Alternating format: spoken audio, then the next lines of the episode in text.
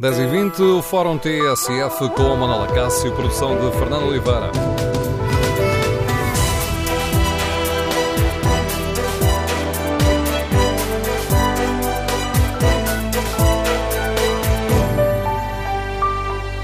Bom dia. No Fórum TSF de hoje queremos ouvir a sua opinião sobre a saída de Portugal da lista negra do déficit. Que importância atribui a esta decisão? Acredita que a nossa vida pode melhorar com isto ou receia que tudo continue na mesma? Número de telefone do Fórum 808-202-173. 808-202-173. Queremos no Fórum ouvir a sua opinião. Como devemos lidar com esta folga que conquistamos com tanto sacrifício? O que espera dos políticos para não voltarmos a ter uma intervenção da Troika. No fundo, queremos ouvir a sua opinião, se calhar tudo se resume a isto. Como é que gostaria que o Governo lidasse com a flexibilidade que agora vamos passar a ter? Número de telefone do Fórum 808-202-173, 808-202-173. Se preferir participar no debate online, pode escrever a sua opinião no Facebook da TSF e na página da TSF na internet. Aí pode também responder ao inquérito que fazemos.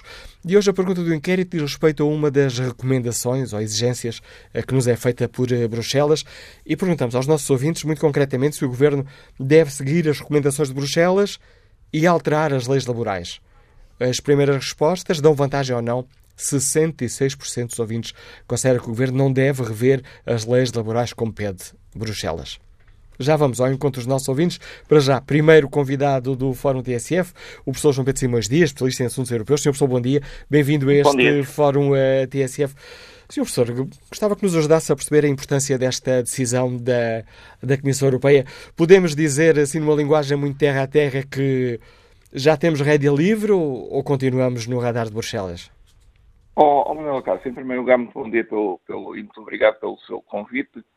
Um, eu temo uh, ir um pouco ao arrepio do, enfim, de alguma corrente que se está a formar e de não ser tão otimista como uh, algumas vozes estão uh, a fazer passar a ideia de que agora teremos alguma maior margem para, eh, digamos, definirmos as nossas políticas. Temo não ser tão otimista, porque eh, é evidente que o facto de termos saído do procedimento de déficit excessivo libertou-nos de, de um controle, como dizem muito bem, de uma, do radar da, da, das instituições comunitárias em determinadas matérias, nomeadamente em matéria orçamental, mas, simultaneamente, teve eh, o condão de nos atirar para um outro tipo de radares, eh, talvez eh, mais exigentes, ou pelo menos tão exigentes como os anteriores, porque nós não podemos esquecer que a pertença a este espaço económico que é a União Europeia não se resume apenas à obrigação de cumprirmos com os 3% do déficit orçamental. Nós agora vamos passar a ter outras obrigações. E outras obrigações que, do meu ponto de vista, não nos vão dar essa margem, essa folga, essa capacidade para auto-definirmos a nossa própria atuação eh, sem, digamos, sem estarmos sujeitos a esse radar de Bruxelas. Estou-me a referir, por exemplo, à questão da diminuição da dívida pública. Eh, a partir deste momento, nós entramos numa fase que nos obriga ou que nos vai obrigar a reduzir a dívida pública a um ritmo muito mais acelerado. Não podemos esquecer que os tratados nos impõem uma dívida de 60% do nosso PIB. Nós sabemos que neste momento a nossa dívida anda na casa do muito perto dos 125, 130%. Portanto, nós vamos ter que reduzir a nossa dívida uh, a um ritmo muito mais acelerado, uh, cerca de, grosso modo, 5% por ano, o que, na prática, vai obrigar a que tenhamos praticamente déficits orçamentais zero. Ou seja, vamos ter que continuar a uh, desenvolver um esforço uh, extraordinariamente grande para que o nosso déficit basicamente se aproxime do zero, para que não tenhamos déficit orçamental, para que vivamos apenas com aquilo que temos disponível.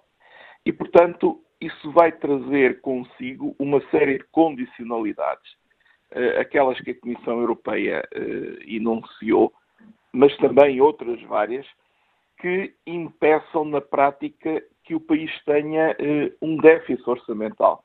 Porque é para aí que vamos tender, é para aí que temos que apontar, fazendo parte, digamos, desta União Económica e Monetária. Olhando aqui para estas uh, recomendações uh, de Bruxelas, à dívida pública, à questão do ajustamento uh, estrutural, que é um critério muito difícil de explicar e, Exatamente. conforme a forma como é olhado, tem diversas formas de, de ser calculado. Mas, basicamente, tudo aponta na, no mesmo sentido. Pergunto-lhe se podemos fazer esta leitura. Sr. João Pedro Simões Dias, temos que continuar a apostar o cinto. Ou, pelo menos, o Estado tem que continuar a apostar o cinto.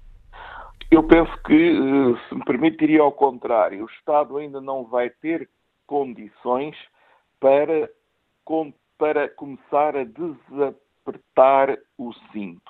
Ou seja, o trajeto eh, austeritário que nos foi imposto eh, e que o país todo sofreu, é evidente que em condições variáveis, em grau variável, ainda do meu ponto de vista, não estão criadas condições, nem irão estar criadas condições tão cedo para que esse caminho seja revertido. E há um aspecto que me parece que é muito importante. Uh, todos os. Um, eh, toda, to, todos os pronunciamentos, digamos, mais responsáveis, aqueles que não estão motivados pela, pela disputa político-partidária, todos os, os, pronunciamentos, digamos, eh, mais responsáveis sobre eh, esta saída do procedimento de déficit excessivo foram eh, acompanhados pelo alerta de que o país não devia, de certa forma, embandeirar em arco, o país não devia voltar para caminhos outrora trilhados. Porque é muito curioso repararmos no seguinte, do ponto de vista histórico, quando Portugal esteve em situações anteriores em procedimentos de déficit excessivo, quando saiu deles, cerca de um ano depois, estava outra vez caído em novo procedimento por déficit excessivo. Ora, se deixarmos de rapar as nossas contas públicas, se voltarmos a cair num procedimento de déficit excessivo, eu creio que isso seria eh, absolutamente trágico para o país. Isso significaria quase necessariamente eh, a, a obrigatoriedade de um novo resgate, de um novo empréstimo externo, a obrigatoriedade de condicionalismos ou de condições muito mais duras e, portanto, do meu ponto de vista, convém um pouco de prudência e convém não embandeirarmos muito em arco com eh, esta decisão, que é objetivamente boa, porque é melhor sermos considerados um país cumpridor do que estar na lista dos incumpridores, mas convém ao mesmo tempo termos a percepção de que a nossa situação económica e financeira ainda não nos coloca, eu diria, no pelotão da frente eh, da, dos Estados eh, membros da, da, da, União Económica e Monetária. Obrigado, professor eh, João Pedro Simões Dias, por nos ajudar a refletir sobre esta questão. Ora, olhado aqui a questão que hoje colocamos aos nossos ouvintes por parte dos especialistas em assuntos europeus, vamos agora escutar a análise de uma especialista em assuntos económicos. Bom dia, Rosélia Amorim, Bom diretora dia. do uh, Dinheiro Vivo, uh, comentadora de Economia da TSF. Temos motivos para um, ir festejar para o Marquês? Não diria tanto, apesar de ser benfiquista e de ter lá estado há pouco tempo. Eu julgo que esta saída do procedimento do déficit excessivo requer aqui, digamos que algum balanço emocional. Quando surgem estas notícias devemos ficar contentes, é preciso sublinhar que é uma boa notícia. Quando o Primeiro-Ministro António Costa diz que é um ponto de viragem, ah, temos de lhe dar razão. Na verdade é um ponto de viragem porque há oito anos que nós não saíamos deste chamado PDE, o procedimento do déficit excessivo. E, portanto, é uma boa notícia. Ah, por um lado, provoca euforia no Governo, por outro, na oposição, já sabemos que provoca uma espécie de sentimento de desvalorização, não é? Ninguém quer dar os méritos uh, a quem está a exercer o poder neste momento. Uh, por outro lado, eu diria que não há motivos para grande euforia e para ir para o Marquês, como dizias há pouco, porque os problemas continuam cá, continuam dentro da nossa casa, uh, não têm um, um fim à vista e julgo mesmo que o caminho para fazer para o futuro não vai ser um caminho fácil, pelo contrário, ainda vai ser um caminho das pedras que temos pela frente.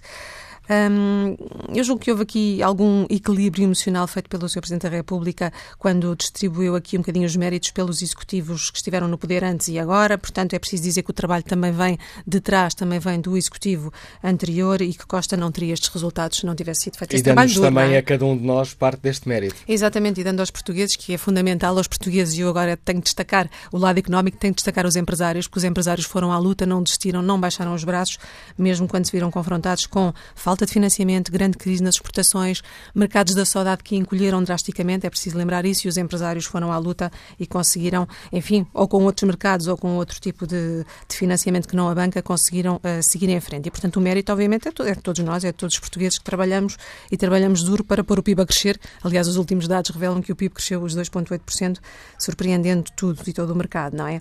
Agora, eu julgo que temos aqui metas muito ambiciosas em termos orçamentais para o futuro, que ainda têm de ser alcançadas.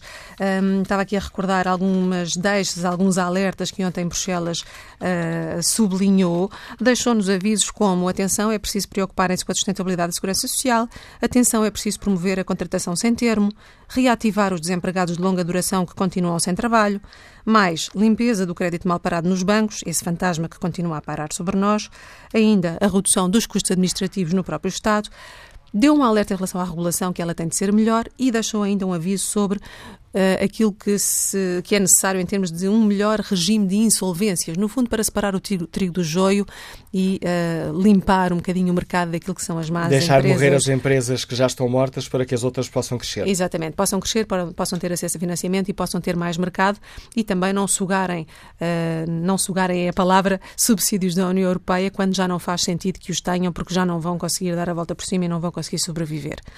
Um... Há aqui uma questão sobre a qual eu gostava de te ouvir, já referiste aí a questão das uh, leis laborais.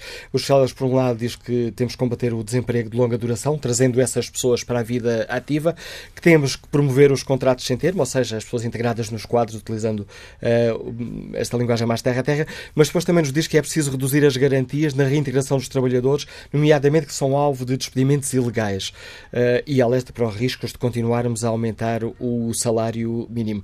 Estes são também desafios complicados para o Governo, conhecer de nós aquilo que tem sido dito por António Costa e por Vieira da Silva.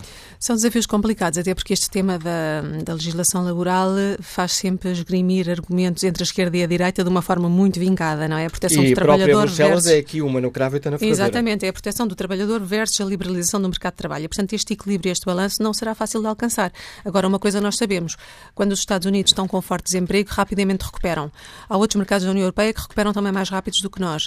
E em Portugal a recuperação é sempre muito difícil, é sempre mais um, lenta e, portanto, alguma flexibilização da legislação laboral poderia fazer sentido, se bem que, como nós sabemos, também temos aqui uma série de trabalhadores precários em Portugal que cada vez são mais e que nos trazem uma fragilidade enorme ao mercado de trabalho e também têm outros impactos, por exemplo, na segurança social, no longo prazo, isso terá um impacto também demasiado forte e é um dos alertas de, de Bruxelas, tem a ver com a sustentabilidade da segurança social.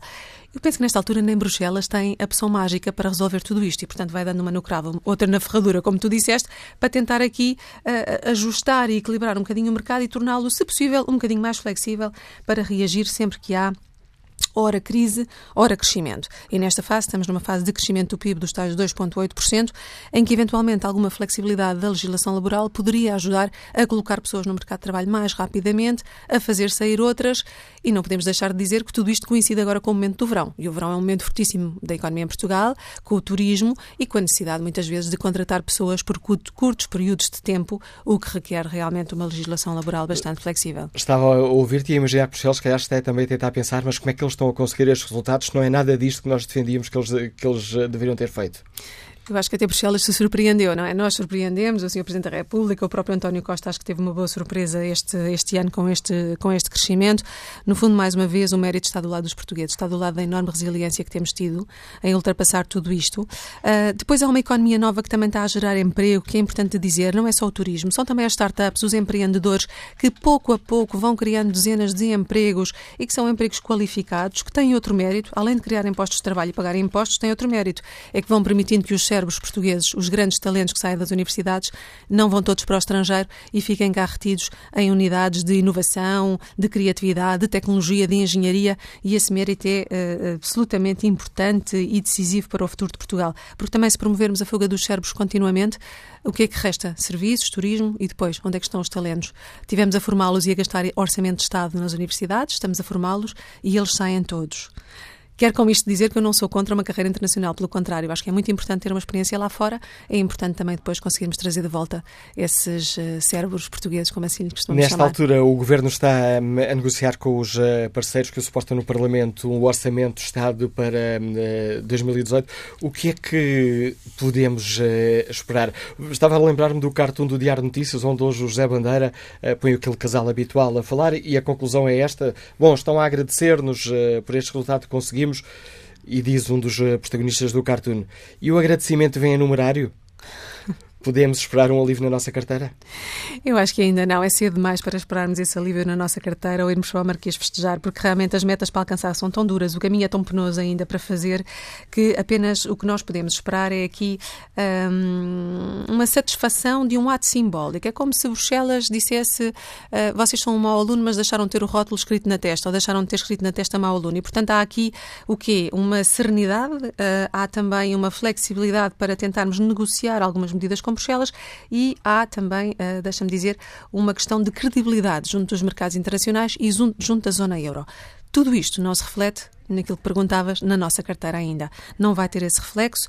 Creio que das principais eh, vantagens desta saída do PDE e dos principais reflexos que poderá ter é realmente conseguirmos aqui financiar algumas reformas estruturais ou investimentos e, por outro lado, não sermos penalizados em matéria de subsídios europeus. Porque, por exemplo, o Portugal 2020, em alguns casos, poderia uh, ser posto em causa por causa de, um, passa por por causa do nosso PDE, do nosso procedimento de déficit excessivo.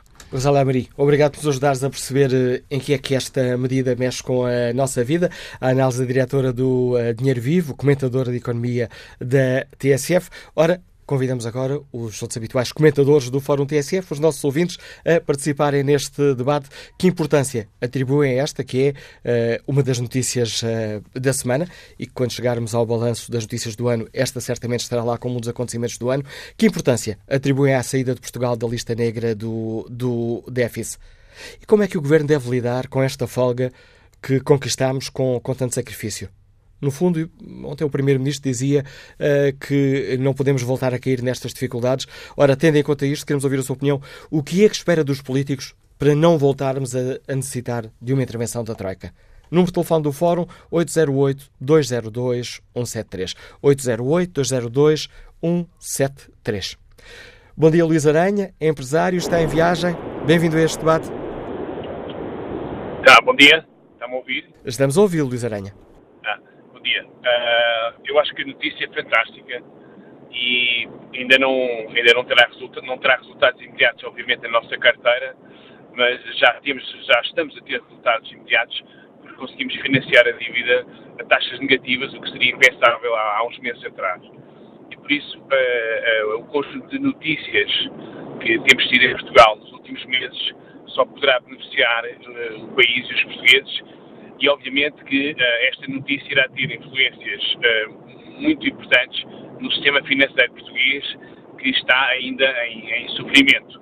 E se essa, essa, esse sofrimento for uh, aligerado através da facilidade de, de recurso a, enfim, a, aos mercados internacionais a custos mais baixos, irá certamente beneficiar a continuidade do crescimento da economia portuguesa porque, como todos sabemos, uh, existem uh, questões fundamentais uh, que dificultam hoje em dia o acesso das pequenas e médias empresas ao crédito bancário e a formas alternativas de financiamento, visto que Portugal não tem uma tradição, digamos, de disponibilizar capital para financiar as PMEs. E por isso a notícia só pode ser fantástica. Em relação ao, ao, à maneira como o Governo irá reagir, eu penso que este governo uh, e o poder instituído, enfim, eu, eu, considero que o governo e o Presidente da República têm feito, digamos, uma, uma, uma colaboração até hoje nunca vista uh, e que por isso tem tido resultados fantásticos. E acho que uh, o caminho a seguir, que é um bocado fora da caixa, se quiser, porque não se cumpriram de forma, digamos, absoluta as regras de Bruxelas, criaram-se algumas formas de Estado diferente, tentando manter o Estado Social, mas ao mesmo tempo tentando libertar algumas áreas e tentando criar novas formas de, de viver na, na União Europeia. Uh, que tem, como, como, penso eu que é, é, é, hoje em dia de conhecimento geral, uh, tem algumas dificuldades, apresenta algumas dificuldades para os países do Sul, uh, entre elas o euro, que é uma moeda muito forte e que dificulta o crescimento internacional dos países do Sul, que têm economias mais fracas. Essa situação que se tem mantido e que provavelmente irá manter nos próximos tempos, uh, com o formato atual, uh, tem que ser, digamos, uh, contrabalançada com outras políticas. Eu penso que este governo tem mostrado saber fazer isso, de uma forma inteligente, pacífica, sem grandes, enfim, sem grandes corridas à, à, ao Marquês de Pombal e com alguma calma, mas com uma ajuda preciosa da parte da Presidência da República que permite manter uma certa serenidade e, digamos, desmobilizar uh, toda enfim, a emotividade política que normalmente tem sido uh, patente em Portugal nos últimos anos. Por isso, uh, menos, político, menos política, melhores resultados. Há, outros, há outro aspecto que eu acho que é fundamental e que nós, portugueses, temos que, de facto, lutar por isso, que é, de facto, a redução do déficit. Mas a redução do déficit tem a ver com a reforma do Estado.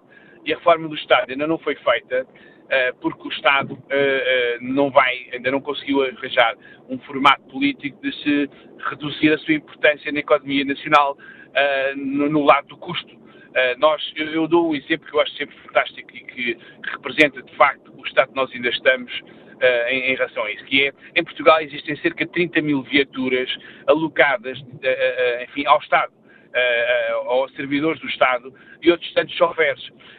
isto não existe em nenhum país da Europa e por isso, uh, enfim, obviamente não é só isto, há outras coisas, mas são exemplos uh, que nós temos que tentar, a pouco e pouco, ir alterando e temos que tentar encontrar uh, condições para fazer essa reforma do Estado. Não através, digamos, de, de, um despedimento selvagem das pessoas que nos têm servido durante estes tempos todos, mas através da criação, digamos, de, de trabalho alternativo e de uma economia mais saudável. por último, só queria referir, eu esta semana uh, tive a infelicidade de, de ler uh, um artigo em que o Dr. João Salgueiro, pessoa com alguma responsabilidade no país, afirmava que os 2,8% de crescimento do primeiro trimestre são casuais. Eu acho incrível como é que uma pessoa como o Dr. João Salgueiro pode dizer isso. Portugal, nos últimos três meses, está a começar a beneficiar do crescimento de áreas, de áreas uh, específicas de atividade económica que até há pouco tempo uh, estavam uh, mortas ou desaparecidas. Uma delas é o turismo, como é óbvio, mas o turismo é uma indústria monumental e que atrai todos, que leva atrás de si toda uma série de indústrias das mais variadas e que por isso nós só podemos beneficiar de forma global em, toda, em todo essa, esse, esse crescimento que tem existido. Por isso, não é preciso ir para o Marquês de Pombal, obviamente, eh, beneficiar, enfim, celebrar esta notícia, mas é uma notícia fantástica para Portugal. Obrigado, Luís Aranha, pelo seu contributo para este debate. Que opinião tem o engenheiro António Santos que nos escuta em Coimbra? Muito bom dia ao Fórum, bom dia, Dr. Manuel Cássio. Eh, quanto à questão das leis laborais, infelizmente não podemos acreditar que isso possa acontecer, pois o cerne político da extrema-esquerda, que é a muleta do governo, é contrário a essa mudança. O PS acho que não pode abusar de contrariar os desígnios da muleta, sobretudo nas questões que para eles são críticas, como as leis laborais. Ainda por cima, para as mudar num sentido contrário da vontade da sua própria muleta. Esse vai ser um primeiro momento de grande tensão política. Quanto à confiança nos políticos para que este fogo da União Europeia nos vai dar com o levantamento do PDE, eu particularmente não auguro também grande futuro sobretudo porque a, a, maior fatia da devolução de salários e de sobretaxa ainda não aconteceu, é só em dezembro. E se é só em dezembro, eh, eu creio que é mais um artifício do governo, uma prova de estratégia política muito pragmática para não ter de honrar todos os compromissos de devolução de salários que foi prometida. Estou a falar da reposição e devolução de taxa de IRS toda a classe média. E a classe média não é certamente a maioria de quem vota na extrema-esquerda. Ora, eu acho que António Costa se prepara para atacar nesse momento a classe média. Repare que antes de dezembro vem o Orçamento de Estado. E eu acho que o PS vai, vai ter que fazer o frete à extrema-esquerda de alterar os escalões de IRS de tal maneira que antes da devolução da sobretaxa já fiquem aprovados os novos escalões e o Governo não tenha de cumprir com qualquer devolução, pois a devolução será inferior ou no mínimo igual ao que toda essa gente vai ter de pagar a mais impostos. Mas esse golpe sujo que eu acho que o Governo prepara à classe média vai, vai lhe trazer um grande dissabor.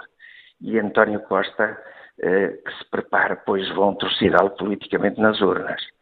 Ora, alterar as leis laborais e continuar inevitavelmente a prosseguir esta política de austeridade extrema por causa da dívida e déficit vai acabar por extenuar os dois parceiros da extrema-esquerda. Mas como já provou com António José Seguro, António Costa tem um caráter eh, um pouco duvidoso e desconhece o significado político da lealdade.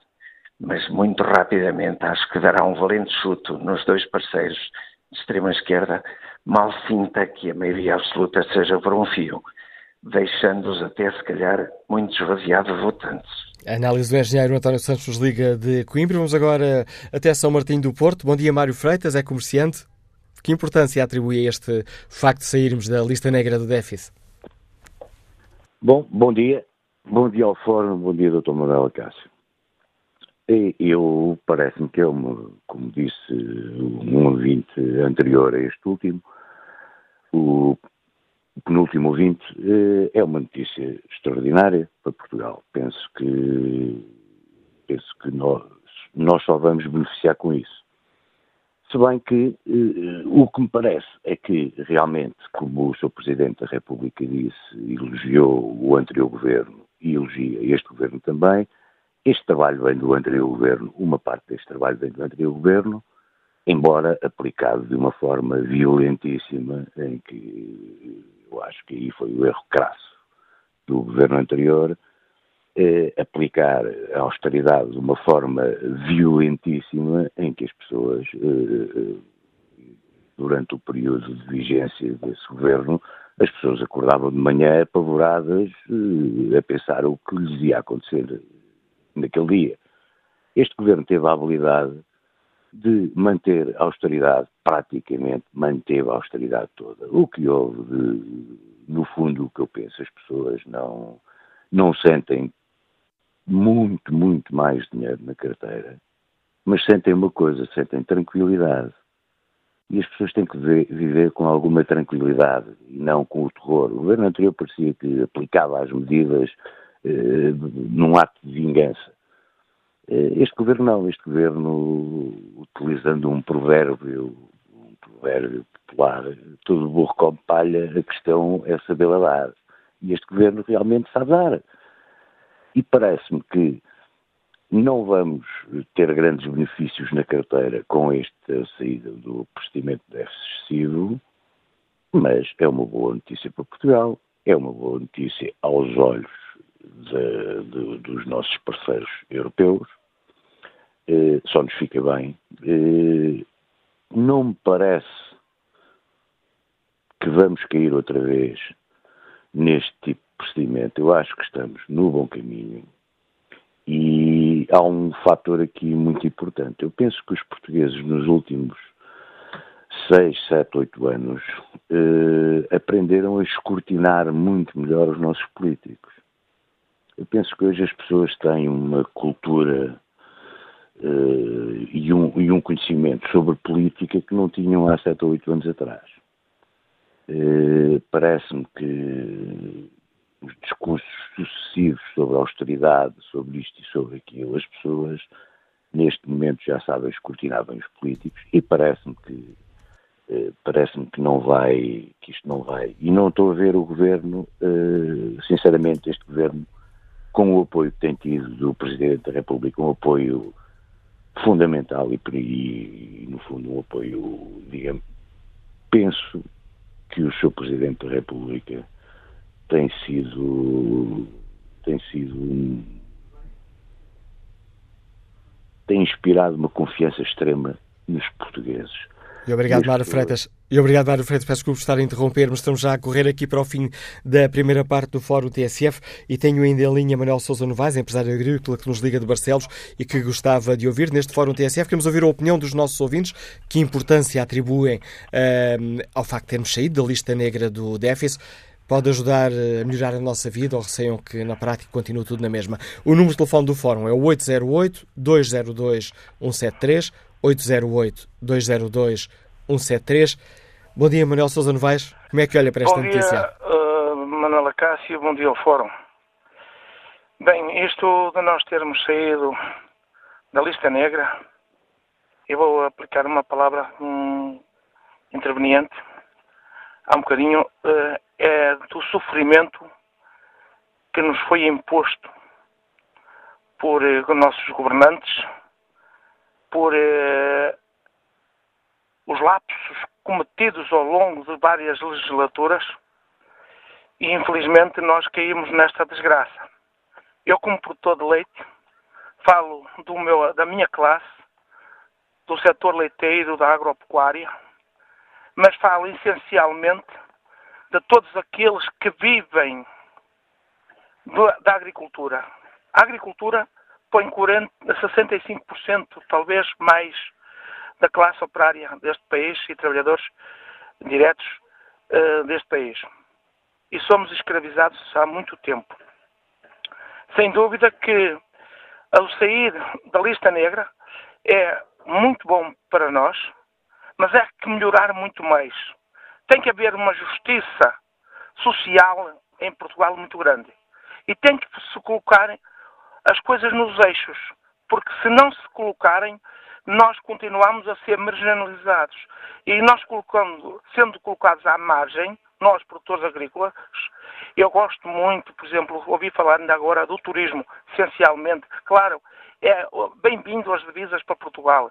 Nós temos muita gente que tem melhorado a sua vida. É bom para Portugal.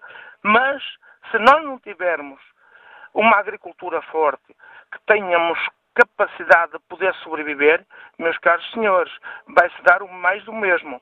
O que é que acontece? Nós hoje vemos os filhos dos produtores agrícolas a fugir da agricultura como o diabo foge da cruz. E isto é preciso que se veja com olhos de ver. Temos um, um Presidente da República por excelência. E, na verdade, já que eu disse, que parece-me, quer dizer, isto é o fruto de uma legislatura de Passos Coelho e, e é fruto de um António Costa. Mas, sem dúvida, parece que a geringonça que está a dar certo. E é preciso que a geringonça funcione. E é preciso que nós sejamos engenhosos, porque se não houver engenho, não houver engenho não funciona nada. Nós temos que ser capazes de ser inovadores.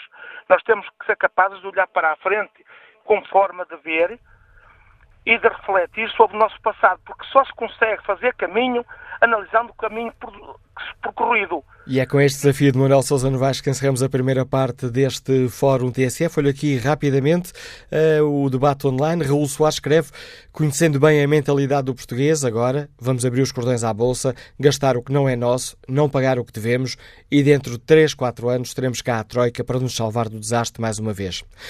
João Miguel Gil diz que a decisão de saída do procedimento de déficit excessivo é um bom sinal, fruto do desempenho dos governos desde 2011 e do sacrifício dos portugueses e das empresas nacionais. Espero sinceramente que seja um incentivo e uma nova oportunidade para que todos, executivo, partidos, políticos e parceiros sociais, empreendam uma política orçamental responsável e uma política económica e social reformista. Espero sinceramente que não se entre numa voragem despesista e eleitoralista com os olhos numa maioria absoluta para as próximas eleições. Para participar de Viva Voz, continua a ter à disposição o número de telefone habitual do Fórum 808-202-173. Retomamos o debate a seguir ao noticiário. Tudo o que se passa, passa na TSF. 11 da manhã, 9 minutos, Fórum TSF, segunda parte, edição de Manuela Cássio, produção de Fernanda Oliveira.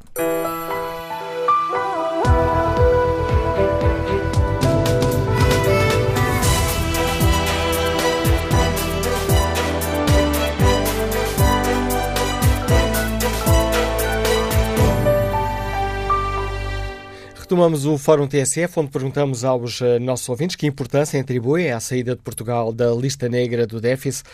Isto pode ajudar a melhorar a nossa vida ou receiam que, na prática, tudo continue na mesma? E como é que devemos lidar com, com esta folga? Como é que o Governo deve lidar com a flexibilidade que vamos passar a ter? Essa é a pergunta que fazemos aos nossos ouvintes.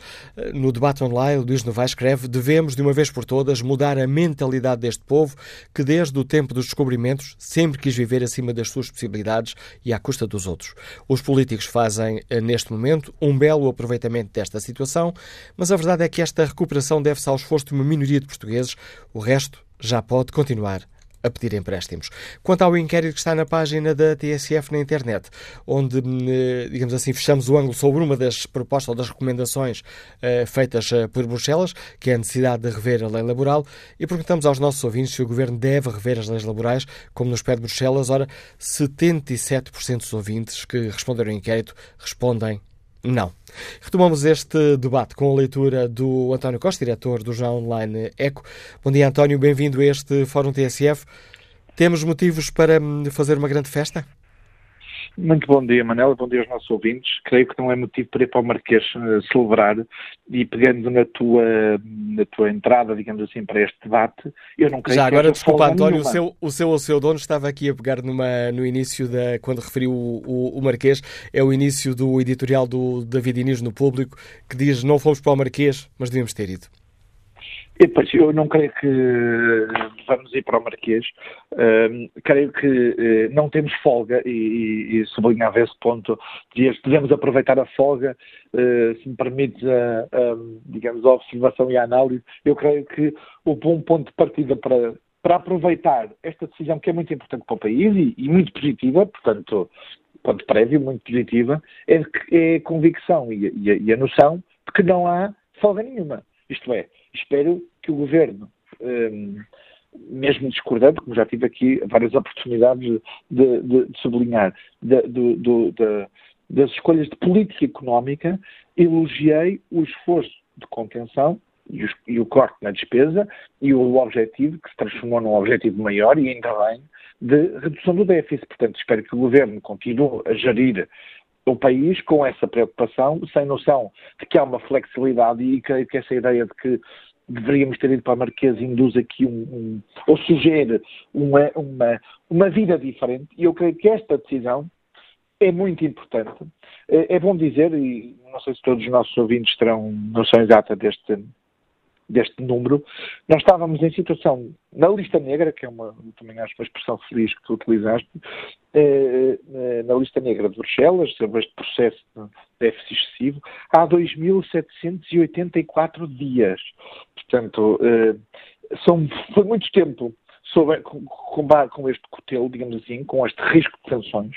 O que é que se conseguiu aqui hoje, e é hoje, e, e com a decisão de ontem, e, mas que resulta, obviamente, de um trabalho dos últimos anos, do anterior governo e também deste governo, é que, eh, eh, digamos, os, a Comissão Europeia deu um sinal de que estamos a fazer o nosso trabalho.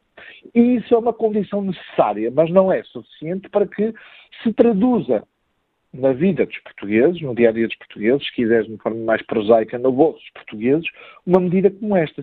Eu encaro esta, esta decisão de, de Bruxelas, volto a dizer, muito importante e muito relevante para a vida económica e social e financeira do país, como uma condição para uma medida mais importante e essa sim trará eh, efeitos e benefícios, diria, diretos e, e, e, e de curtíssimo prazo, que é a revisão dos ratings, isto é, isto é importante porquê? Porque eh, permite-nos, hoje e ontem isso já aconteceu, uma redução nos custos de financiamento do Estado. Ainda limitada, mas uma redução. Ora, essa redução dos custos de financiamento do Estado, quando pede dinheiro emprestado, porque ainda temos déficits, como sabemos, não se traduz imediatamente na vida das empresas e na vida do, do, das, das, famílias. É, é evidente que este, a revisão dos ratings, Portugal é, tem uma dívida de risco, considerada de risco, eu não gosto muito da expressão lixo, acho que é uma expressão, diria até, neste caso, infeliz para classificar um país, mas é uma, uma dívida que é considerada pelos investidores de risco. Quando deixarmos de ter uma dívida de risco aos olhos das agências e na análise das agências de rating, como a Moody's, como a Standard Poor's, como a Fitch, aí sim, creio teremos condições para uma redução muito significativa dos custos de financiamento, não só do Estado, como das empresas. E aí sim teremos condições para que as empresas investam mais porque têm menos custos financeiros, para que o Estado tenha menos, menos juros a pagar eh, eh, todo, todos os anos. E isso, sobretudo, o que é que permite?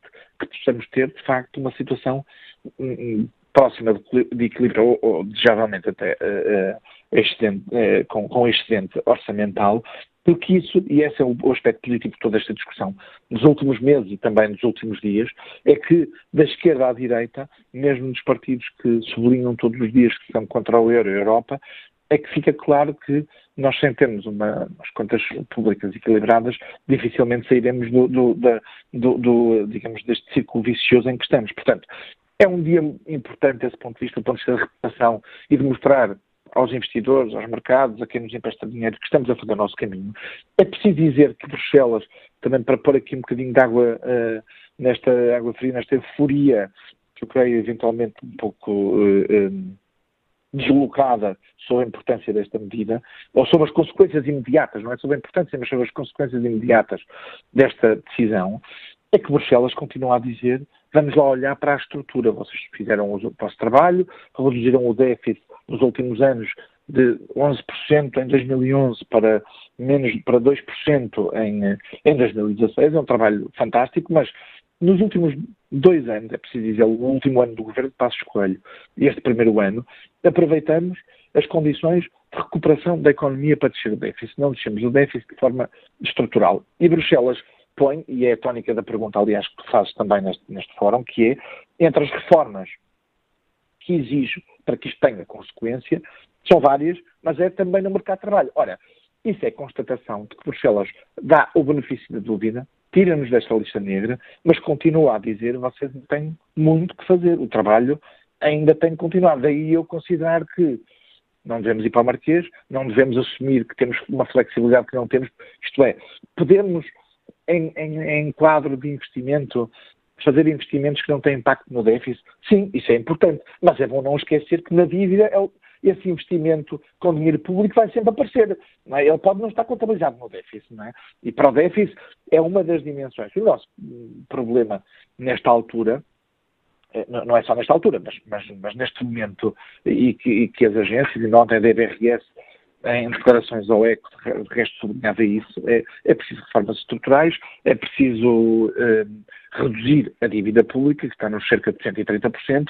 Ora, se passamos e se consideramos depois desta decisão, que afinal temos flexibilidade e que já não, não precisamos estar preocupados com a dívida pública e com as restrições orçamentais que continuam a existir, mal caminharemos e, portanto, eu fiquei, eu sublinho a declaração do, do António Costa, Primeiro-Ministro, creio, é, do ponto de vista, que, que serve do ponto de vista político externo, mas também para as negociações que já existem, mais ou menos na praça pública com o Bloco de Esquerda e com o PCP, que é convém que não voltemos novamente a viver o que vivemos nestes 2.784 dias. E, portanto, não voltar a viver é precisamente não olhar para esta decisão como um fim, mas como um princípio para, para de facto, passarmos para outra fase e eu acho que aqui é preciso dizer o António Costa, com méritos e com, com méritos próprios e com eh, benefício de ventos favoráveis eh, que, que, que, não resultam propriamente das suas políticas, nem das suas decisões de política económica, tem aqui uma oportunidade única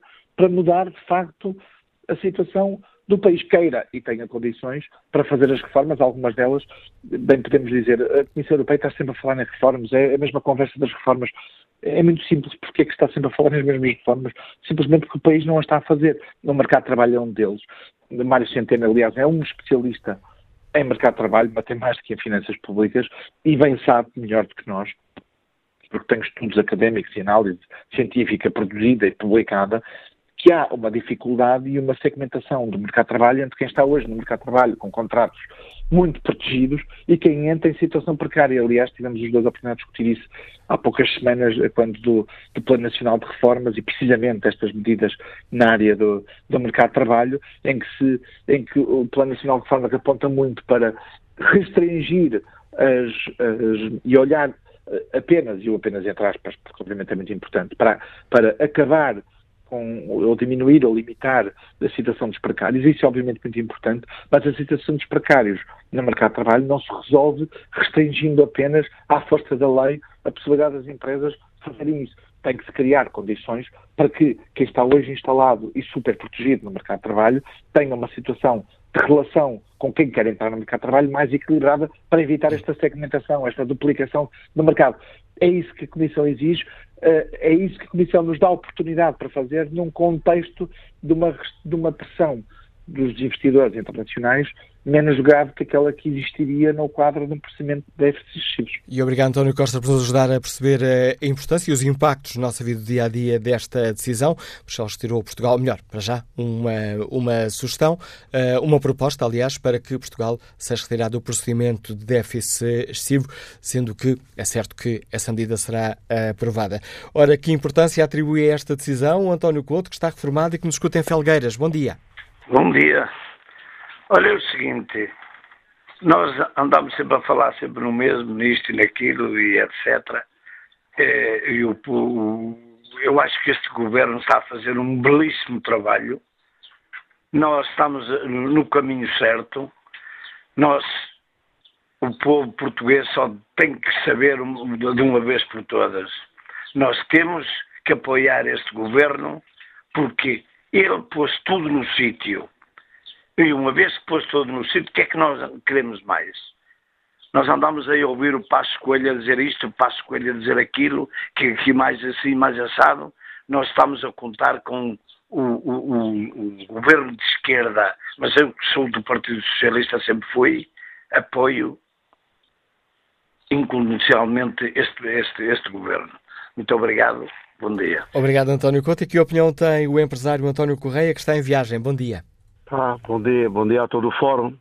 Eu só queria dizer que acho muito certo esta questão do, do, do procedimento do déficit excessivo. É verdade que é uma, uma, boa medida, mas é uma verdade que precisa de outro tipo de medidas. E outras medidas, eu concordo muito bem com esses comentadores que, que todos os dias botam uh, palavras, seja nas televisões, seja na, nas rádios, inclusive na TSF, como agora o, o penúltimo, mas não há dúvida nenhuma que são comentadores que têm uma coisa, a maioria deles tem uma coisa que se uma dor de cotovelo danada porque eles não queriam nunca o bem disto. Eles queriam voltar exatamente aquilo que eles sempre disseram que isto ia dar mal. E a questão é que está a dar certo.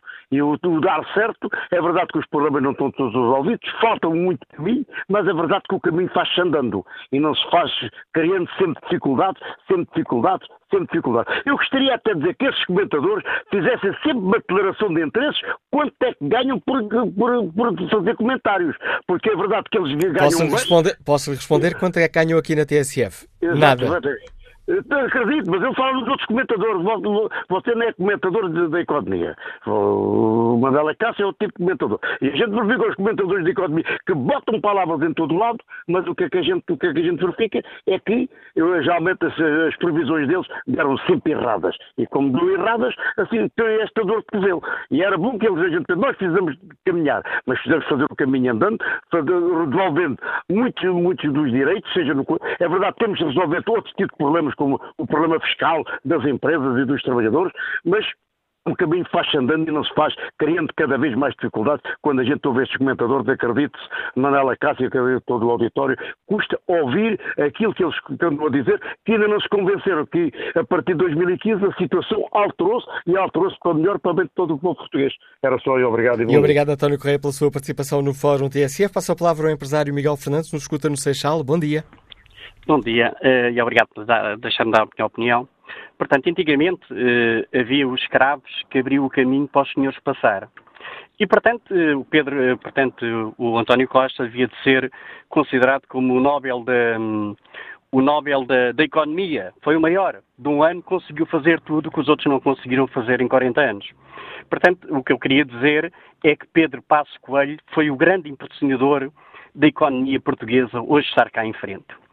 E quando as pessoas falam, Passo Coelho foi aquele que foi queimado, foi aquele que abriu, que foi abrir o caminho para que essa economia hoje esteja a ter outro caminho. Embora essa esquerda radical eh, fale, continue a falar que eles são os maiores, são os maiores, portanto, eh, são os maiores que vão para o governo eleitos com dois votos, portanto, são os oportunistas do país.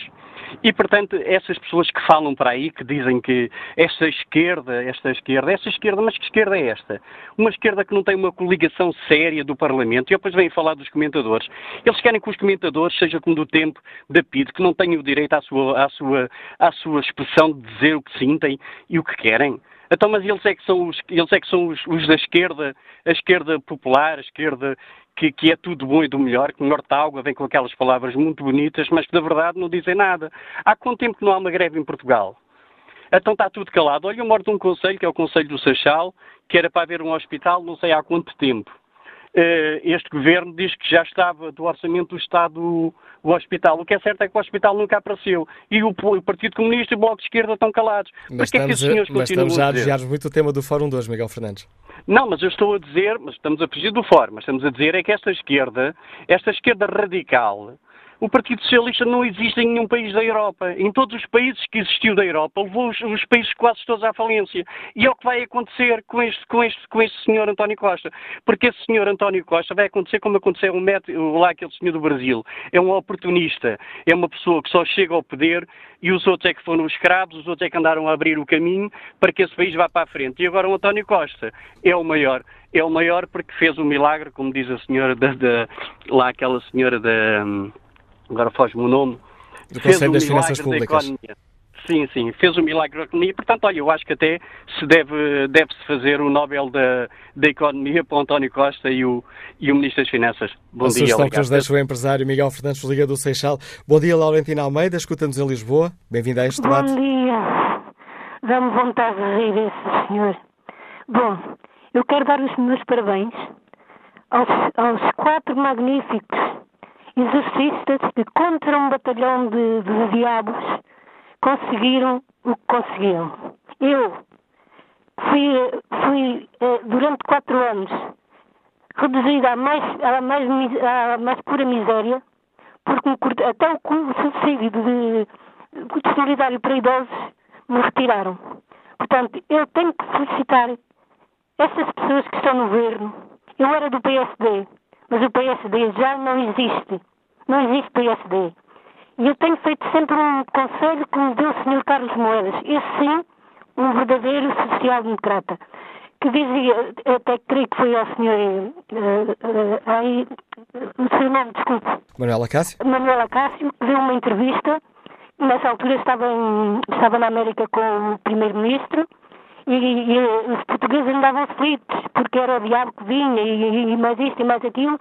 E ele disse: não se preocupem, está tudo a correr bem, não ouçam os, os comentadores, não ouçam os, os jornalistas, deixem andar que está tudo a correr bem. E eu tenho seguido sempre, e tenho pedido sempre, para tudo correr bem. E graças a Deus está a correr tudo bem. A mim já me foi devolvido o subsídio para idosos, já me foi uh, restituído o direito à passe social de idoso, para mim e para muitas milhares de pessoas que muitas vezes não conseguem falar, estão com este governo e continuo. E parabéns a este governo e também às pessoas que o estão a apoiar.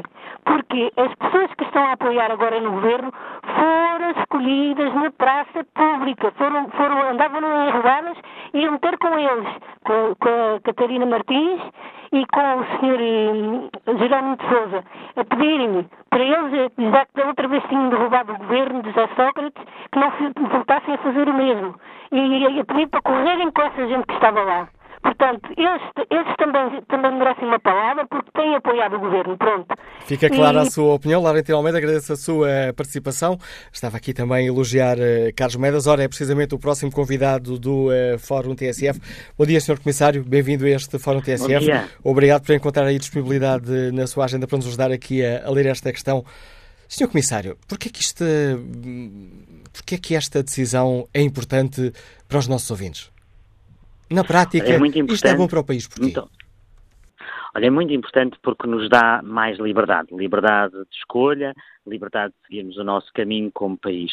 Uh, esta é, no fundo, é como o final, o fim de uma história que começou em 2009, quando o país, uh, na altura, tinha uh, um déficit de quase 10%. Só para as pessoas perceberem, o país, nessa altura, gastava mais 20 mil milhões de euros do que aquilo que recebia nos cofres do Estado e isso criou uma situação insustentável das contas públicas. O que é importante uh, que as pessoas percebam é que, uh, no fundo, tivemos aqui erros acumulados até 2009 de, de, contas públicas que depois demoraram quase uma década a corrigir. Ou seja, em economia, um erro que se faz numa determinada altura demora muito tempo a corrigir. E esses anos foram anos de sofrimento, anos de sofrimento, como descrevia a senhora que estava agora ao telefone, a descrever aquilo que foi o sofrimento desses anos em que o país não tinha escolha, em que o país teve que seguir uh, aquela que era a política europeia para voltar a continuar a ter contas públicas que fossem equilibradas. E finalmente conseguimos, finalmente, depois de tantos anos, depois de oito anos de, uh, de esforço, de luta, de sacrifício, conseguimos cumprir. E isso é importante para Portugal e Portugal vai, a partir de agora, ter uma maior capacidade de decisão uh, e isso é importante para o país e devemos estar todos contentes e agradecer aos portugueses, àqueles que fizeram tantos sacrifícios para aqui chegarmos.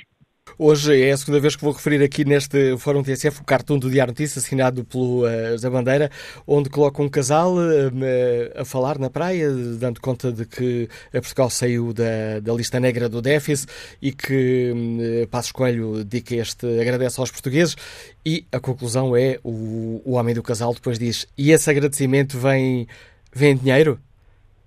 Podemos uh, pensar que esta decisão permite um alívio financeiro no nosso bolso, isto numa altura em que se está a negociar o Orçamento de Estado para 2018, ou não devemos ir por aí, em sua opinião?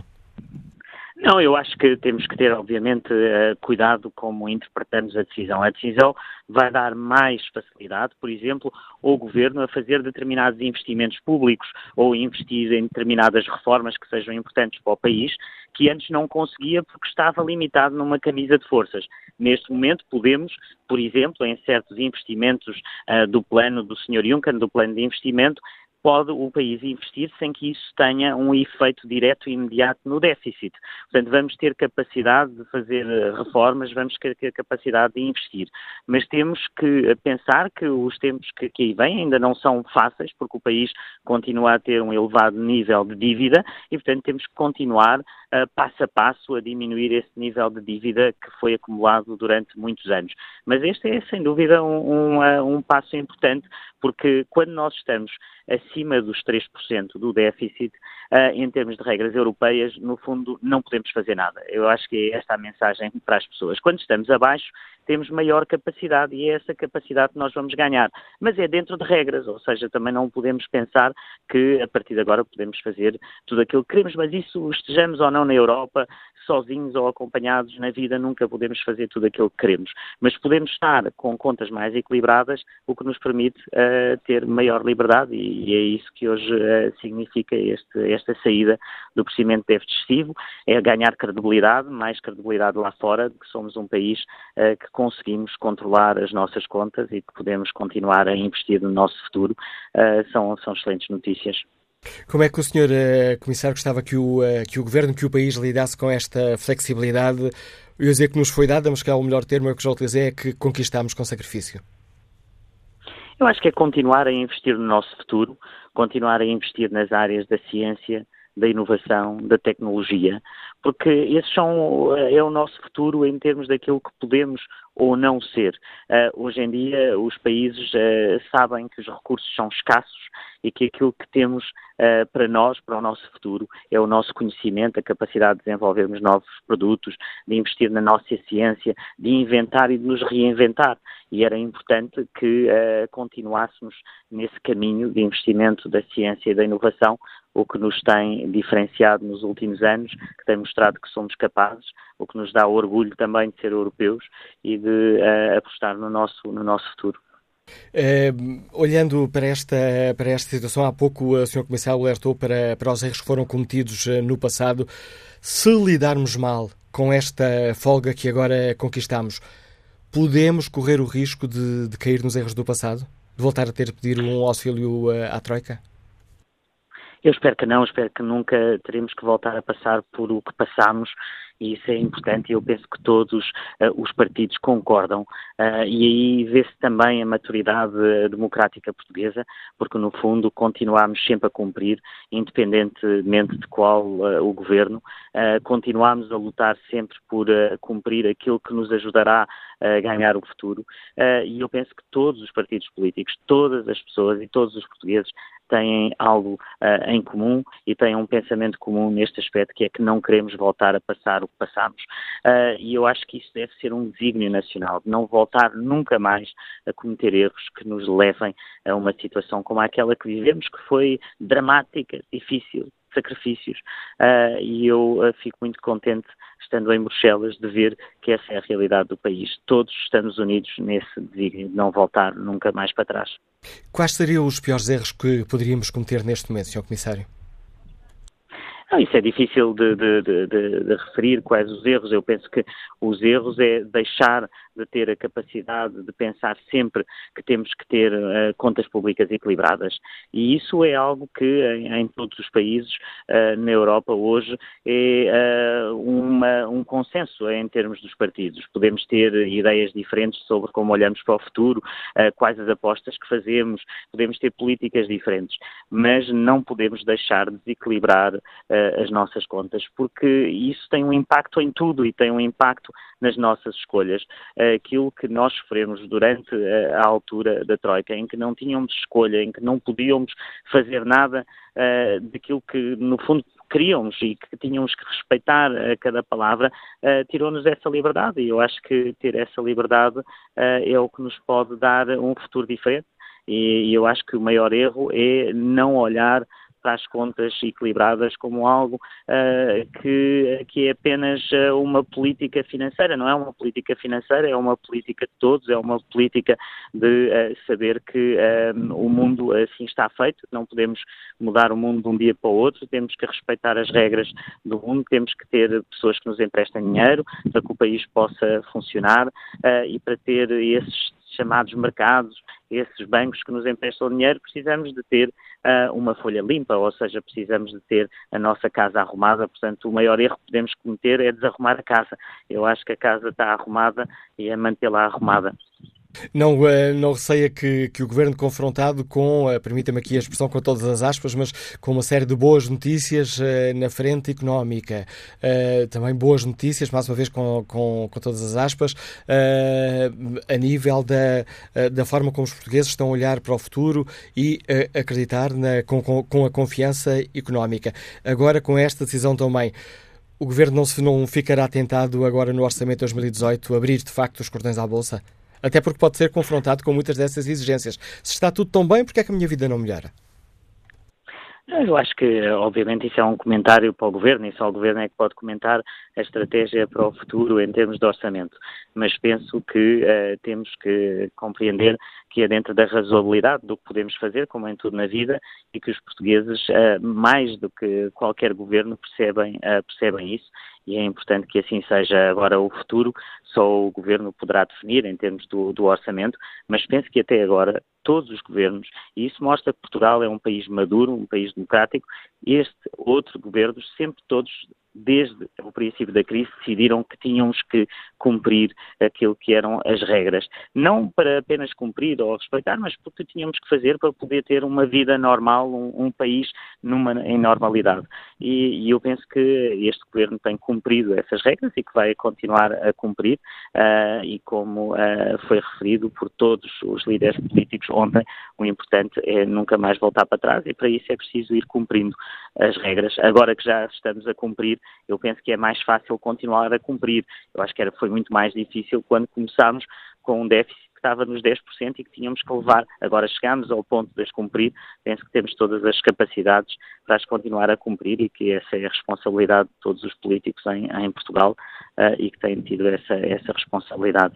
Sr. Comissário Europeu Carlos Moedas, convidei-o para este fórum para nos ajudar aqui a perceber uh, que avaliação faz da importância desta medida, mas permita-me que aqui, como se isto fosse quase uma reunião do Parlamento Europeu, coloque aqui um, um tema já fora da ordem, de, fora aqui da ordem de, de trabalhos. Mário Centeno volta a ser falado para liderar, para presidir eh, ao Eurogrupo. Gostava de ter companhia aí na, na primeira divisão da política europeia? Gostava de ter a companhia do, de Mário Centeno? Olha, eu uh, gosto e fico sempre muito contente quando vejo que os portugueses são falados para cargos internacionais. E quanto mais portugueses em cargos internacionais, maior e melhor é a imagem do país. E, portanto, a saber que o Sr. Ministro Mário Centeno é falado como um potencial Presidente do Eurogrupo, isso enche-me de alegria. Enche-me de alegria porque essa é a imagem de Portugal, a imagem de um Portugal moderno, uh, com uh, políticos internacionais, que têm influência e que influenciam as esferas internacionais. E muitas vezes olhamos para Portugal e, e nas reuniões que têm as pessoas dizem já Portugal Portugal, os portugueses dizem que Portugal é um país pequeno. Portugal não é um país pequeno. Portugal é um país de 10 milhões de habitantes, é um país que pode liderar na Europa e o facto é que o conseguimos liderar através desses e dessas mulheres e homens portugueses que trabalham nas instituições. Havia uh, um presidente uh, da Estónia que dizia uh, há muito tempo, o presidente Leonard dizia um país ao pé do mar nunca é um país pequeno. E eu acho que uh, somos exatamente isso. Somos um país ao pé do mar e, portanto, não somos um país pequeno, somos um país grande. E quanto mais portugueses puderem remar por esse mundo fora, melhor para Portugal. E agora permita-me abusar da sua, da sua paciência e tolerância para lhe perguntar, para nos dar aqui a, a esclarecer eh, uma dúvida, mas para ficar à frente do Eurogrupo tinha que continuar como Ministro das Finanças, não poderia sair. Isto porque numa entrevista à CNBC, Mário Centeno disse que uh, essa decisão será tomada no tempo certo e há muitas coisas a fazer em Portugal, não necessariamente por ele. Não, bom, a tradição até agora é que uh, os presidentes do Eurogrupo são também ministros das Finanças num determinado uh, país de, uh, de, da zona euro. Portanto, essa é a tradição que tem havido. Portanto, normal, não é um, um cargo a tempo inteiro nesta estrutura de, que temos hoje.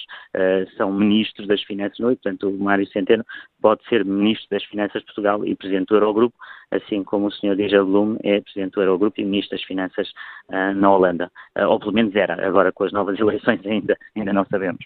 Sr. Comissário Carlos Moedas, muito obrigado pelo contributo que trouxe a este Fórum eh, TSF. Análise do Comissário Europeu Carlos Moedas, enriquecendo este debate, para o qual convido agora o engenheiro Pedro Ramalho, que está em viagem. Bom dia. Bom dia, Manuela Cássio, bom dia ao Fórum. Eh, bom, respondendo à, à, questão do Fórum, isto obviamente que são, em princípio, boas notícias. Uh, Dá-nos mais autonomia ou dá mais autonomia ao Estado português para, essencialmente para o investimento. Uh, uh, a principal boa notícia não me parece ser essa, porque nós, em termos de investimento, não temos um track record, um, um historial muito, muito positivo. Se virmos uh, aquilo que, em que gastamos o investimento que nos leva aos 130% de dívida, atual não, não, principalmente nos últimos 10, 15 anos, a, a, história não é muito positiva. Mas há um, um aspecto que me parece ainda mais positivo neste, nesta saída do procedimento de déficit excessivo, que é o facto de finalmente em Portugal termos termos uh, todo o espectro político um, a apoiar uh, as finanças públicas uh, equilibradas. É, é uma verdadeira vitória do, do governo de António Costa conseguir trazer para a mesa do bom senso e das finanças públicas equilibradas o, o, Bloco de Esquerda e o PCP e, portanto, acho que devemos celebrar ter, ter um, um, um, cenário político, como diz o Sr. Presidente da República, menos crespado. Um, apetece às vezes dizer, agora já são todos neoliberais e acreditam em déficits equilibrados. Uh, Deixe-me só pôr um, uma notazinha de cuidado, temos mais responsabilidade, temos que ter mais cuidado. É importante não, não esquecer que estamos num ciclo especialmente positivo em toda a Europa, desde há mais de 10 anos que não havia um, ehm, todas as, as economias da Europa a crescer e nós, felizmente, estamos a aproveitar. Chegamos cá com medidas muito duras, como, se, como foi já referido várias vezes Uh, nós tivemos um ponto de partida de 11,2% de déficit público, o que quer dizer que o Estado gastava cerca de 25% mais do que aquilo que recebia. Uh, esses 11,2% baixaram para uh, 2%. É, é, um percurso que, como sabemos, foi muito duro, mas também olhando para o passado, não deixou de ser duro antes e das duas últimas vezes que saímos do déficit excessivo, uh, só foi a última em 2007 ou 2008, uh, tivemos um ano fora do déficit excessivo e voltámos logo a entrar. E, portanto, é preciso ter aqui algum cuidado com o, a nossa tradicional uh, otimismo e, portanto, julgo que uh, não, não devemos partir desde já para o despesismo e para os investimentos sem qualquer bom senso, porque a história deveria ensinar-nos que não é por aí. Estamos num ciclo positivo, diz o Keynes, o, o, que tantos dos nossos uh, sábios agora nas finanças admiram, que nestas alturas uh, é quando o Estado deve uh, aproveitar para constituir reservas e para contrabalançar um pouco e julgo que será estarmos na altura de, em vez de caminharmos agora para uma nova onda de despesismo, para aproveitar e pôr um bocadinho as contas em ordem. É tudo. Obrigado, Engenheiro Pedro Ramalho. Vamos agora ao encontro do uh, Tiago Freire, próximo convidado deste Fórum uh, TSF, uh, onde olhamos aqui esta decisão de retirar Portugal do procedimento de déficit excessivo. ora, neste Fórum TSF, vamos agora escutar a opinião do subdiretor do Jornal de Negócios, que hoje assina um editorial intitulado Ainda não estamos lá. Permite-me começar aqui quase a provocar Tiago Freire. Não, então o que é que falta? Uh, bom dia. Ainda falta muita coisa, infelizmente, uh, e ainda não estamos lá. Tem a ver, sobretudo, uh, com nós enquadrarmos o, o, que é este, esta boa notícia e este sucesso, no sentido em que claramente, claramente é motivo de, de regozijo e, e, prova de que Portugal fez um, um, determinado percurso, um calvário, como eu também chamo neste, neste editorial, mas ainda não estamos lá no sentido em que há muita coisa por fazer. Nós, parece muitas vezes, quando nós, aliás, tivemos um bom número uh, do déficit no ano passado, e parece que está tudo feito, sendo que o objetivo primordial de qualquer Estado é eh, não ter déficit ou ter o déficit mais baixo possível. E nós já parece que vivemos num novo, num novo normal em que, desde que deixamos um bocadinho o déficit, os problemas estão resolvidos. Não, a sustentabilidade, a sustentabilidade uh, da nossa dívida e das nossas condições de financiamento depende de nós termos umas, umas, finanças cada vez mais saudáveis e, portanto, ter saldos positivos uh, de forma mais, mais recorrente. Portanto, isto é, uma, é, de facto uma, uma boa notícia, embora a sua importância uh, eu diria que é mais uh, simbólica do que outra coisa, é mais uma medalha para colocar ao peito do governo português, sendo que, obviamente, o mérito não é só deste governo, mas também de governos anteriores e do, e do que foi feito pelos portugueses em geral, mas é, é, é, simbólico no sentido em que isto constitui mais um passo, mais um capítulo nesta narrativa do Portugal em recuperação. E nós sabemos como as narrativas são importantes. Aliás, quando nós uh, sofremos ou pedimos ajuda externa, nós fomos vítima, uh, vítimas de uma narrativa negativa, de uma narrativa contrária com vários episódios sucessivos que parecia que tudo fazia sentido para que nós tivéssemos problemas. Neste momento estamos numa onda em que parece que tudo faz sentido para vender esta história de recuperação portuguesa. Esta recuperação existe, não é uma ficção. Agora, esta recuperação está longe de estar terminada, daí ainda não estamos lá. Uh, tentando aqui uma, uma imagem, uh, já falámos aqui muitas vezes de mau aluno, bom aluno, ora recuperando uma imagem de há muitos anos nas escolas portuguesas, podemos dizer que hum, já nos tiraram as orelhas de burro, mas continuamos virados para o canto da parede? É, é um pouco isso, é um pouco isso. Nós já, já deixamos estar com, com as orelhas de burro, uh, já, já de vez em quando já nos chamam, já nos chamam ao quadro uh, para ver se nós já conseguimos fazer umas, umas contas bem feitinhas, mas ainda não estamos sentados lá à frente uh, com, com, os melhores alunos que, passa a expressão, estão a dar graxa, a graxa aos professores e respondem sempre a todas as questões. Ainda não estamos aí. Uh, e, depois nós também, também há um pouco de, de, de, digamos, de sorte e de conjugação de vários fatores que não dependem exclusivamente do governo português, que são muito interessantes. Às vezes a energia cósmica leva-nos para aqui, como quando é negativo também parece que tudo nos corre mal, não é? Nós se calhar somos aquele aluno que muitas vezes de repente começámos a ter boas notas sem estudar necessariamente muito para isso. Uh, agora, os resultados estão a aparecer, este governo está, está, a surpreender e, sobretudo, vindo de uma grande desconfiança inicial qualquer bom resultado deste governo é ainda mais valorizado porque tem este efeito de surpresa. Porque, de facto, a Comissão Europeia e os mercados estavam a descontar uma péssima experiência com este governo e não estão a ter uma péssima experiência com este governo, antes pelo contrário. Pode ser de forma, uh, em termos retóricos, menos ligado ao que a Comissão Europeia pretende, mas em termos de resultados e até em termos de algumas práticas, este governo está a fazer, uh, está a fazer claramente um caminho de aproximação àquilo que a Comissão Europeia pretende, mesmo que depois para consumo interno tente vender um pouco, uh, uma conversa um pouco diferente. E confrontado com esta decisão de Bruxelas, que caminho, em tua opinião, deve seguir o governo? Bom, o governo, eu, eu, eu, eu tenho alguma confiança que o governo não vai necessariamente embandeirar em arco. E isso é muito importante. Uh, ou seja, perceber que não está tudo feito. E eu acho que uh, não, o governo não vai fazer uma coisa que queria fazer, e isso é mau, que é a questão da consolidação a sério da despesa em termos estruturais. Perdão, ou seja, vai continuar a cortar, uh, a, a, cortar de forma não estrutural e de forma não permanente a despesa pública, a cortar em alguns investimentos e no funcionamento de alguns serviços públicos.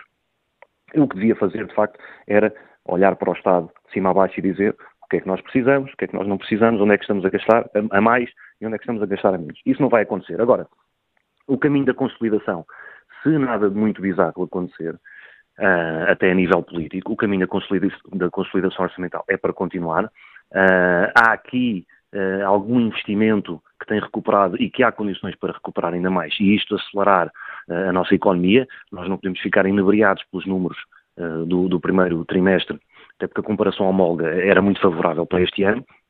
Mas o turismo vai continuar a puxar, o investimento tem um efeito multiplicador que vai continuar a ajudar. No que toca, no que toca ao governo, eu diria que basicamente é tentar não estragar, não mexer demasiado, controlar o despesismo, controlar uh, a questão das carreiras da função pública, que eu sei que é uma questão de justiça, mas é uma questão que pode dar de repente um acréscimo de despesa muito grande, e, basicamente é continuar a fazer este equilíbrio uh, difícil que tem feito, que é agradar à esquerda e também agradar ao seu, ao seu eleitorado e cumprir as metas europeias. E eu creio que o Governo vai continuar a fazer isso, sendo que se o Governo tiver que escolher, eu neste momento estou convencido que o Governo vai escolher o caminho da Comissão Europeia e o caminho da consolidação orçamental e, em termos de médio prazo, isso é o mais favorável para Portugal. Obrigado, Tiago Freire, pelas, uh, pelos, uh, pelo contributo que deste Fórum TSF, a análise do subdiretor do Jornal de Negócios. Já na reta final do Fórum, passa a palavra a António Almeida, historiador já aposentado, liga-nos do Algarve. Bom dia. Bom dia. Está a ouvir? Estamos a ouvi-lo, António. Ok. Olha, uh, há certas coisas que me incomodam de cima dos meus 72 anos. Uma delas é uma pergunta de, politicamente incorreta, que é o seguinte: nunca ninguém, não ouvi nunca ninguém falar, nem economistas, nem políticos, sobre a pesada herança. Isto é, a pesada herança que este, este governo e, nós, portugueses, devemos ao, ao exterior. Nós devemos 240 ou 240 e tal mil milhões de, de euros ninguém se preocupou nunca em saber quem foram os responsáveis por este descalabro, quem foi que gastou mal, quem foram os gerentes políticos e económicos que dilapidaram esse dinheiro todo. Isso, essa pergunta fica por responder e deve, ter, deve passar até às calendas gregas, porque de facto ninguém está preocupado com isso. Estão preocupados com o déficit, mas é, é, é mera formalidade. A propósito do, da, da questão atual que vocês agora estão a pôr, sobre sermos bons alunos da União Europeia, é, não acho que não seja, não é para dar foguetes, não. Nem é para, nem é para ir para o, para o Marquês de Pombal. Na medida em que isto é um episódio que é, ótimo, é bom para o país, obviamente. Mais notícias é que seria péssimo, mas uh, temos muita coisa por cortar. Olha, especialmente o Estado tem que fazer uma limpeza, uma, uma higiene e começar a, a cortar na, na, sua carne, porque, no final de contas, é o Estado a quem a gente deve, neste momento, esta situação. As famílias já, já estão uh, todas de, dentro da, da, da, normalidade, a indústria, o comércio, a banca, a banca ainda não está, mas vai a testar, com certeza, porque de outra maneira também não sobrevive. E a, a verdade é que ninguém se preocupa com quem é que fez estes, estes males feitos. E é com a quem pergunta... é que está por trás? E é com a pergunta, é pergunta, do historiador António Almeida, que peço desculpa porque, por interromper, que chegamos ao fim deste Fórum TSF. Já ultrapassámos aqui o tempo que não estava disponível, mesmo assim vou roubar um pouquinho mais de tempo para ver o debate online, onde Albino Santos escreve devemos confiar no homem que até hoje tem gerido com gosto e uma excelente competência as finanças públicas. Mário Centeno é um exemplo de bom profissional no que faz. As provas estão aí e servem também como uma bufetada de luva branca aos críticos que se expressaram com zombaria sobre a sua pessoa e o seu trabalho. Nelson Martins Martins. Escreve que penso que a saída do procedimento por déficit excessivo é muito salutar e que nos devemos regozijar. Agora é preciso persistir no caminho que seja o correto. Devemos acolher as propostas ou sugestões da Comissão Europeia como imposições ou conselhos. Penso que devemos ser construtores do nosso destino, ouvindo os outros, mas decidindo pela nossa cabeça e com personalidade própria.